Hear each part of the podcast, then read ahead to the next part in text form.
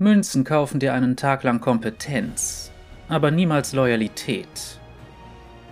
Und damit hallo und herzlich willkommen zu einer weiteren Ausgabe von Geschichten aus Runeterra. Heute mit Sivir, die sehr knapp noch Poppy überholt hat in den letzten paar Tagen.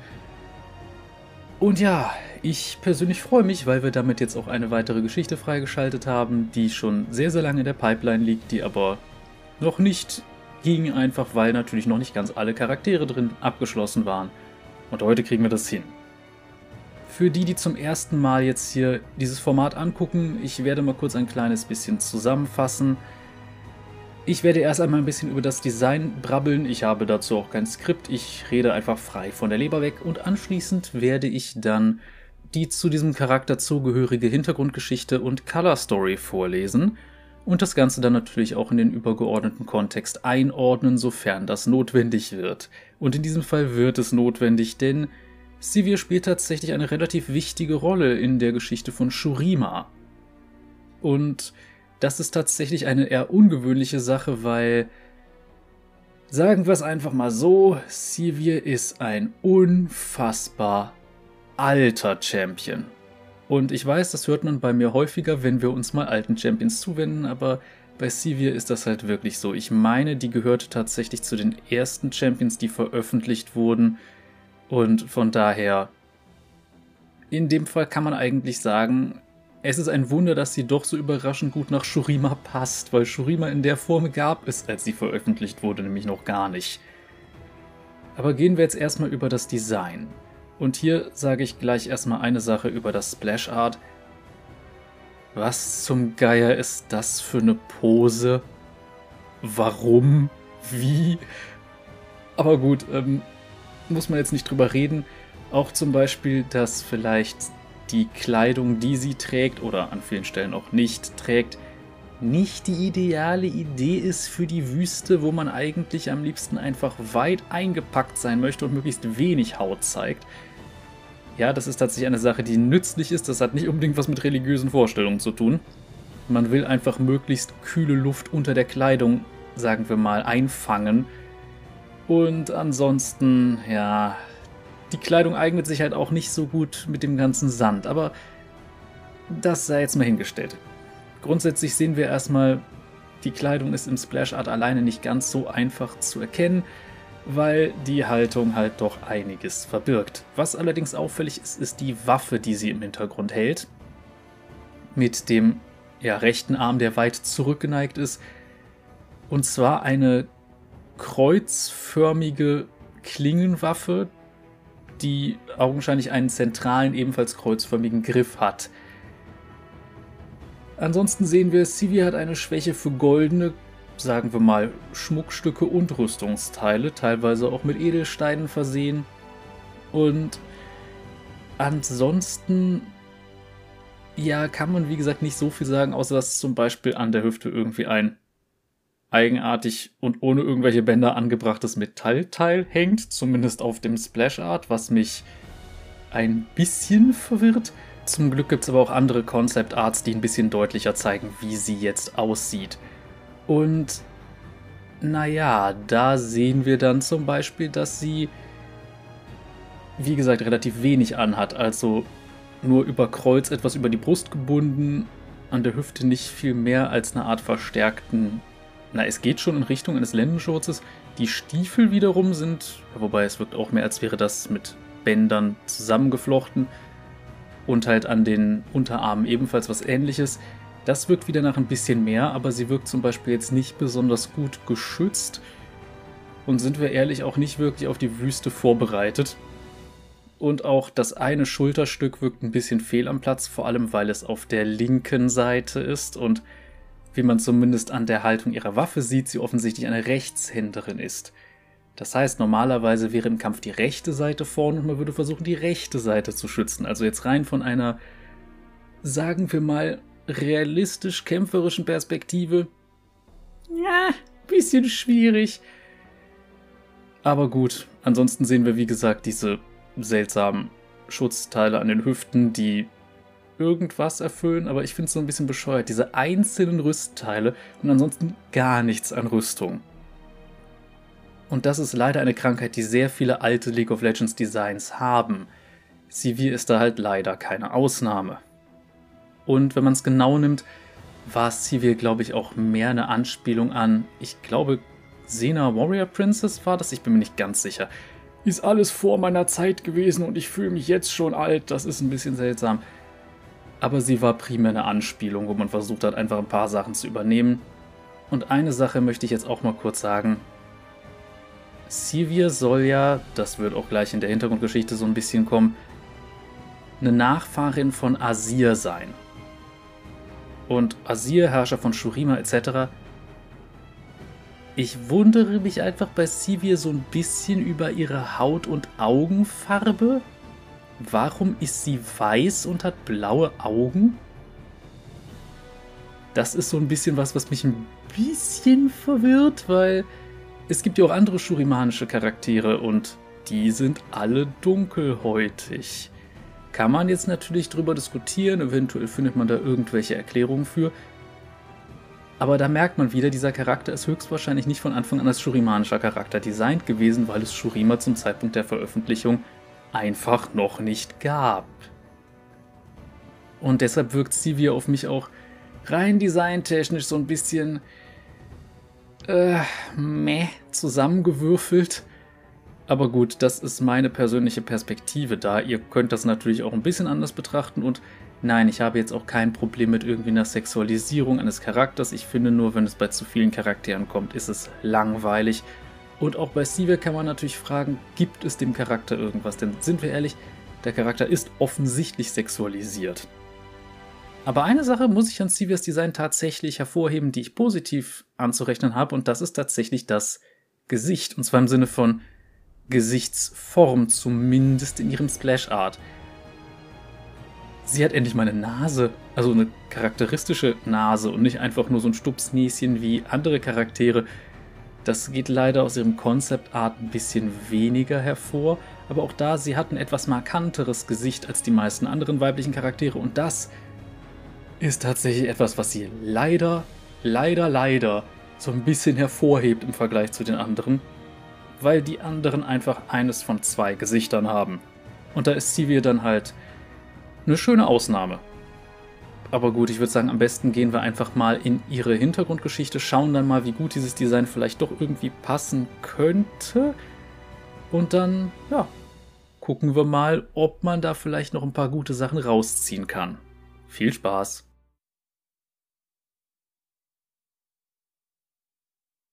Sivir, die Kampfmeisterin. Von Kindheit an lernte Sivir die harten Lektionen des schurimanischen Wüstenlebens aus erster Hand. Ihre ganze Familie war von umherstreifenden Ktaonern, Angehörigen einer der berüchtigtsten Räuberstämme der großen Sai, getötet worden, und so konnte das junge Mädchen zusammen mit anderen Waisen nur hoffen, genug Essen von Märkten in der Nähe zu stehlen und genug Wertsachen in halb vergrabenen alten Ruinen zu finden, die sich dann verscherbeln ließen, um zu überleben.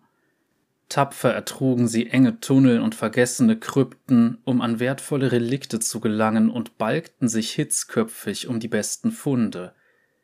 Sivir führte andere in die Tiefe, schaffte es jedoch nur selten, die paar Schätze zu behalten, die sie freilegte. Nachdem sie von ihrer angeblichen Freundin Myra beraubt worden war, schwor sie sich, dass ihr nie wieder jemand in den Rücken fallen würde. Sie schloss sich einer Gruppe Söldner an, die von der berühmten Iha Siharo angeführt wurde, und diente ihr als Führerin und Lakai.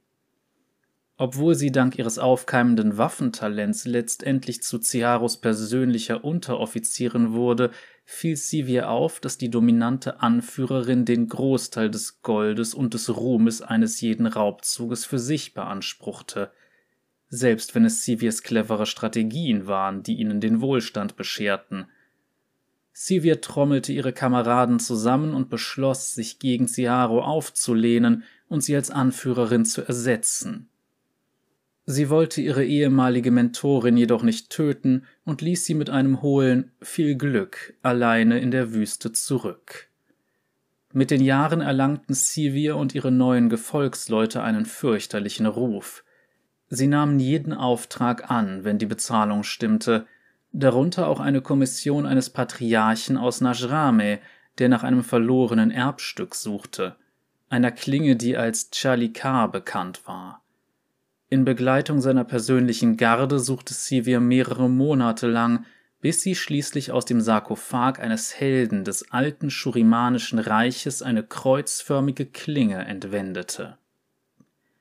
Dies war in der Tat ein Schatz, der in einer längst vergessenen Zeit mit Geschick und Magie gefertigt worden war. Sivir blickte sie bewundernd an. Nie zuvor hatte sich eine Waffe in ihren Händen so natürlich angefühlt. Als der Hauptmann der Garde die Klinge zu seinem Meister zurückbringen wollte, schleuderte Sivir sie in einem Bogen, köpfte den Hauptmann und streckte die drei Männer hinter ihm sofort nieder. Sie kämpfte sich einen Weg aus dem Grab und hinterließ allein eine Spur des Todes. Sivirs Ruf reichte bald bis weit über die Wüste hinaus. Und als schließlich noxianische Expeditionen von der Nordküste ins Landesinnere vordrangen, wurde sie von Cassiopeia angeheuert. Sie sollte der jüngsten Tochter von General Ducoteau dabei helfen, Shurimas verlorene Hauptstadt zu plündern. Als sie die verschlungenen Katakomben durchquerten, fielen viele von Siviers Männern uralten Fallen zum Opfer, doch Cassiopeia weigerte sich umzukehren. Sie erreichten letztendlich die Tür eines großen Grabes, das von Wächterstatuen umgeben war, und dessen Flachreliefs die mächtigen Götterkrieger von einst darstellten, als Sivir spürte, wie ihr Blut in Wallung geriet. Diese tierköpfigen Helden und ihre Kriege gegen die abscheulichen Kreaturen der Unterwelt zogen sie in ihren Bann. Cassiopeia nutzte Sivirs Unachtsamkeit aus und rammte der Söldnerin einen Dolch in den Rücken. Blut tränkte den Sand, und Sivir brach vor Schmerz zusammen. Mit dem Chalikar öffnete Cassiopeia die Grabtür und löste dabei unwissend den magischen Fluch aus, der auf ihr lag. Dem Tode nahe verfolgte Sivir wie eine Steinschlange vor ihren Augen zum Leben erwachte und Cassiopeias Haut mit Gift verätzte. Das letzte, was die Söldnerin hörte, bevor alles um sie herum dunkel wurde, war das Brüllen rasender Götter, die aus dem Grab befreit waren und nun auf die Erde zurückkehrten.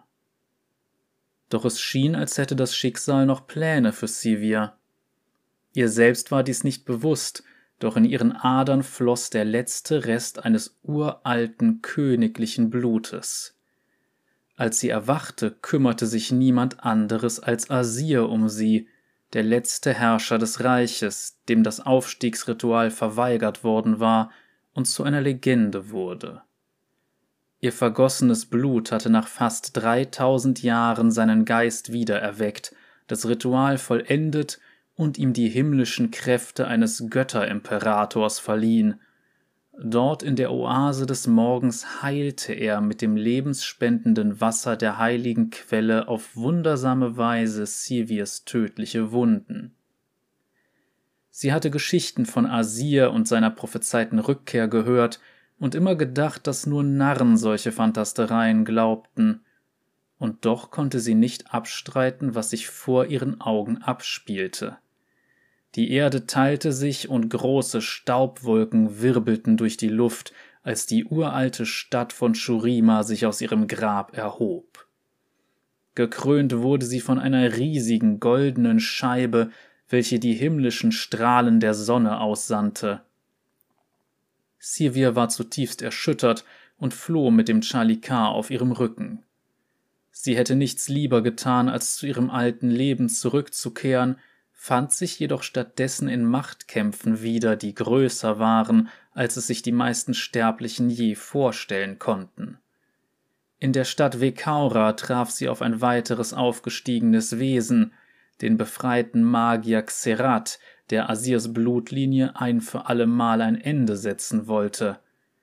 Doch dank der Hilfe des Gelehrten Nasus und einer jungen Felsenweberin namens Thalia überlebte Sivir erneut.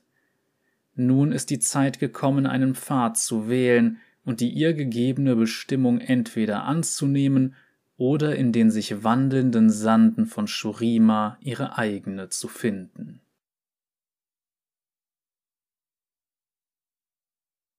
So, und das war jetzt Sivirs Hintergrundgeschichte und wir sehen also, Sivir ist eine Söldnerin und Schatzjägerin. Also eine, die sich regelmäßig in Kämpfe stürzt und durchaus auch gefährliche Fallen und solche Sachen überleben muss. Jetzt mal eine kleine Frage. Wenn ihr Kämpfer wärt, euch regelmäßig mit irgendwelchen Räubern und sowas rumschlagen müsstet, würdet ihr bauchfrei rumlaufen oder eure Oberschenkel ungeschützt lassen? Das ist halt das, was mich am meisten an sowas stört, weil wenn man jetzt gesagt hätte, okay, sie ist irgendwie eine Magierin oder sowas, dann hätte ich solche Designs noch irgendwie verstehen können, weil so ein Charakter soll halt auch nicht unbedingt so aussehen wie ein klassischer Kämpfer. Hat ja auch so ein bisschen was damit zu tun, dass Leute erkennen sollen, okay, die Rolle in diesem Spiel für diesen Charakter ist das. Aber Sivir ist einfach so, wie soll man sagen, fast eins zu eins halt diese ganz alten, übersexualisierten Frauenkämpfercharaktere in Fantasy, die einfach nicht mal so gut waren. Und sind wir mal ehrlich, es gibt ja auch Designs für Wüstenkrieger. Warum gibt man ihr nicht sowas? Ich meine, es würde ihr jetzt nicht schaden und ganz im Ernst, auch wenn es in der Wüste heiß ist. Das ist nur tagsüber. Nachts geht das so gar nicht. Da ist es das genaue Gegenteil. Und vor allem, auch tagsüber willst du nicht mit nackter Haut durch die Sonne rennen. Daher, ich meine, es gibt Charaktere, die ein shurimanisches Design haben, die halt absolut nicht so aussehen. Thalia zum Beispiel. Aber gut, ist jetzt auch nicht so wichtig. Es ist nur eine Sache, bei der ich mich frage, hätte man das nicht besser machen können? Weil das Outfit sieht mehr so aus, als hätte sich irgendeine Haremsdame gesagt, komm, ich greife mir alles Mögliche an irgendeinem Zierrüstkram, den ich finden kann, schnapp mir eine übergroße Waffe und lauf los. Und das passt so gar nicht zu ihr. Weil klar, ich verstehe schon, Gold und sowas ist für sie wichtig, darum auch Schmuck und sowas, was durchaus passt. Aber der Rest ist einfach. Meh. Also das, äh, da merkt man einfach, der Charakter ist alt und man kann an dem Design nicht mehr so viel ändern und. Aber gut. Soll jetzt auch erstmal an Gejammer reichen. Ich denke, wir gehen am besten in die Color Story und schauen mal, was wir da vielleicht noch über sie erfahren. Und ja, dann kann ich auch schon mal eine Sache versprechen. Nämlich werden wir uns auch die Geschichte Blutlinie demnächst mal ansehen, wo auch ein paar dieser eben erwähnten Sachen passieren. Von daher, ich bin gespannt drauf, aber gehen wir jetzt erstmal in die Color Story. Viel Spaß! Wasser von Odin Austin Schäfer Sivirs Kehle fühlte sich an, als wäre sie mit Glassplittern gespickt. Die Haut ihrer Lippen war gesprungen und brannte, vor ihren Augen verschwamm die Welt. Ich habe ihnen mehr als genug Zeit gegeben, weiterzuziehen. Sie beugte sich nach vorne und spähte um den Felsbrocken herum. Die Karawane hielt sich immer noch an der Quelle auf und machte keinerlei Anstalten weiterzureisen. Warum unbedingt Ktaona? Unter den vielen, vielen Stämmen, die sie gerne tot sehen wollten, stachen die Ktaoner dank ihrer Hartnäckigkeit hervor. Sivir ließ ihren Blick ein weiteres Mal über die Stammesangehörigen schweifen, in der Hoffnung, Anzeichen dafür zu erkennen, dass die Karawane das alte Flussbett verlassen und ihre Reise fortsetzen würde. Sie bewegte ihre Schultern vor und zurück in einem Versuch zu beurteilen, ob sie sich mit einem halben Dutzend Männern anlegen konnte. Um überhaupt eine Chance zu haben, müsste sie das Überraschungsmoment nutzen. Diese spießige Noxianerin ist mir zuvorgekommen, Sivir schüttelte ihren Kopf und versuchte einen klaren Gedanken zu fassen. Jetzt war nicht die Zeit dafür. Der Wassermangel macht mich träge. Warum habe ich nicht mehr Wasser mitgenommen?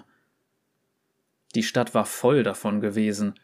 Breite Ströme waren von Statuen heruntergeflossen und schienen dem Befehl des Alten zu folgen.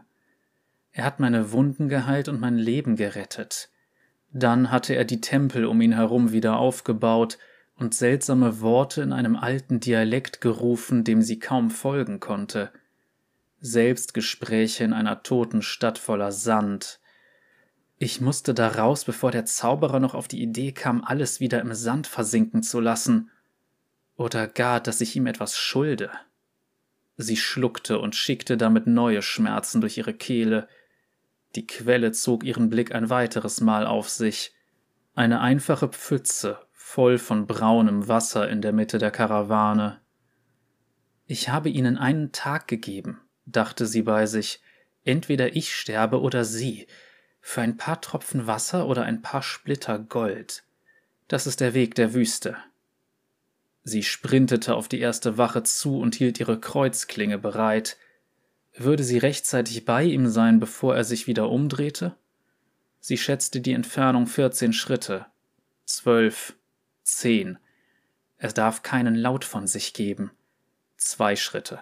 Sie sprang, versenkte ihre Klinge vollständig in seinem Nacken und schnitt bis in die Schulter. Blut spritzte, als sie mit ihm zusammenstieß, die Wucht ihres Sprunges schleuderte sie beide hinter die Felsformation, auf der er gestanden hatte. Sivir packte seine Arme. Er wollte nicht akzeptieren, dass er bereits tot war, und versuchte sich zu wehren. Die Wache tat einen letzten gurgelnden Atemzug, und Sivir fand sich blutgetränkt wieder. Dieser Mann hätte nicht sterben müssen. Sivir dachte erneut an Cassiopeias Klinge. Diese noxianische Schlampe hat mir eine Klinge in den Rücken gestoßen. Ich war tot. Das sollte etwas bedeuten. In der Ferne war ein Grollen zu hören. Pferde? Ein einstürzender Sandwall? Keine Zeit darüber Gedanken zu verlieren. Sivir kroch über die harten Steine. Der Rest der Karawane wird die Abwesenheit der Wache bald bemerken. Ihr nächstes Ziel ging hoch oben an der Felskante auf und ab. Sie musste einen Treffer landen, bevor er sich von der Karawane entfernte. Der Wurf muss sitzen. Sie warf die Kreuzklinge. Die zweite Wache wurde sauber in zwei Hälften geteilt. Die Klinge flog nach oben, wurde langsamer, bevor sie ihren höchsten Punkt erreichte, und drehte dann wieder um. Auf ihrem Weg zurück durchtrennte sie den Nacken eines dritten Mannes, die Zeit war zu knapp für einen zweiten Wurf. Die Klinge vollendete ihren Bogen und flog mitten auf das Wasser zu. Sie musste sie nur rechtzeitig erreichen. Das Manöver beherrschte sie im Schlaf. Sie würde sich die Waffe schnappen und die drei übrigen Männer mit einem einzigen wirbelnden Salto ausschalten. Aber während sie rannte, wurden ihre Füße immer schwerer und es wurde immer anstrengender, genug Luft in ihre schmerzenden Lungen zu bekommen. 30 Schritte. Sie musste es zu ihrer Klinge schaffen, bevor der Körper des zweiten Mannes auf dem Boden auftraf. 20 Schritte. Die Muskeln in ihren Beinen verkrampften und versagten den Dienst. 15 Schritte. Sie strauchelte und rutschte. Nein, noch nicht. Der Körper der zweiten Wache vollzog seinen Fall eher, als sie erwartet hatte, und kollidierte mit dem Fels. Das Geräusch konnte man nicht überhören. Ein Fehler war genug. Die Ktaoner waren ein Wüstenvolk. Die übrigen Wachen hatten ihre Waffen gezogen, bevor sie einen weiteren Schritt tun konnte. Ihre Kreuzklinge landete im Wasser zwischen den Männern und ihr. Fünf Schritte von ihnen entfernt, zehn Schritte von ihr. Machbar. Alle ihre Reflexe zwangen sie nach vorne. Stattdessen kam sie rutschend zum Stehen und kippte fast vornüber. Nicht genug Wasser dabei. Zu viel Zeit gelassen für den Angriff. Entfernung falsch eingeschätzt. Ich mache solche Fehler nicht. Warum? Ein anderer Teil von Sivirs Geist antwortete. Sie dachte an den Augenblick zurück, nachdem Cassiopeias Dolch ihren Rücken durchstoßen hatte. Sie spürte nicht die Klinge selbst. Stattdessen fühlte sie ein plötzliches, unerwartetes Gewicht, das ihr den Atem raubte und ihre Lunge zu zerquetschen schien. Ich habe drei eurer Männer getötet, bevor ihr mich gehört habt, hustete Sivir. Du hast keine Waffe, sagte der größte der Ktaoner. Nur weil ich kein Blut im Wasser haben will, log sie. Die drei übrigen Männer tauschten Blicke aus. Sie haben mich erkannt. Vor einem Jahr habe ich euren Anführer und zwei Dutzend eurer besten Männer für einen mickrigen Beutel Gold getötet. Ein billiger Preis für ihre Leben. Sie schaute den drei Männern direkt in die Augen. Sie bewegten sich vom Wasser weg und versuchten sie zu flankieren. Das Gold, das ich für den Mord an euren Anführer und Freunden verdient habe? fragte sie. Das habe ich an einem einzigen Abend beim Glücksspiel verloren. Wir werden sie rächen und du wirst für diese Beleidigung bezahlen, antwortete der Große. Ich hätte sie nicht töten sollen, gab sie zurück, nicht für so wenig Gold. Zwingt mich nicht, euch für ein paar Tropfen Wasser zu töten. Der Anführer der Ktaoner spielte nervös an seiner Waffe herum. Ich schaffe es sicher zu meiner Klinge, bevor ihr euch auch nur rühren könnt, erklärte Sivir. Und wenn ich mir meine Klinge schnappe, dann werdet ihr sterben. Sie deutete auf das faulige braune Wasser. Eure Leben sind mehr wert als das da. Dann werden wir in Ehre sterben, entschied der Große, doch seine Mitstreiter schienen nicht ganz so überzeugt. Habe ich eine Waffe gebraucht, um die zwanzig Männer zu töten, die du rächen willst? warnte Sivir. Ihr seid zu wenige. Die drei Männer zögerten. Sie kannten Sivirs Ruf. Seine zwei Kollegen zogen den Großen davon und gingen zu ihren Reittieren zurück. Sivir trat näher an das Wasser heran. Wir werden mit unserem Stamm zurückkehren und Rache nehmen. Das haben schon viele versucht, sagte sie nur. Bisher hat es keiner geschafft. Nach Erleichterung lechzend rollte Sivir die geschwollene Zunge gegen ihren Gaumen. Jede Faser ihres Seins wollte sich hinknien und das Wasser trinken. Ich muss warten, bis sie hinter der Düne verschwunden sind. Als die Männer in ihre Sättel stiegen und davonritten, ertönte das seltsame Grollen ein weiteres Mal. Es war laut und wurde immer lauter. Das sind keine Pferde oder Wanderdünen. Sivir drehte den Kopf in die Richtung des Geräusches und sah eine drei Fuß hohe Wand aus kristallklarem Wasser das alte Flussbett hinunterrauschen, das Wasser aus der Stadt. Augenblicke bevor das Wasser Sivir traf, konnte sie die kühle, feuchte Luft spüren, die die Flut vor sich hertrug. Es traf sie wie ein unerwarteter Kuss. Die erste Welle riss sie beinahe von den Füßen. Anfangs durchfuhr sie stechende Kälte, doch als das Wasser ihre Beine und Taille umspielte, kühlte es sie angenehm ab. Sivir lag im Wasser und ließ sich umspülen. Sie konnte fühlen, wie der schmerzverkrustete Schmutz der Wüste davongewaschen wurde und ihr Haar schwerelos und frei um ihren Körper herumtrieb. Ich war tot, ich muss dem eine Bedeutung geben.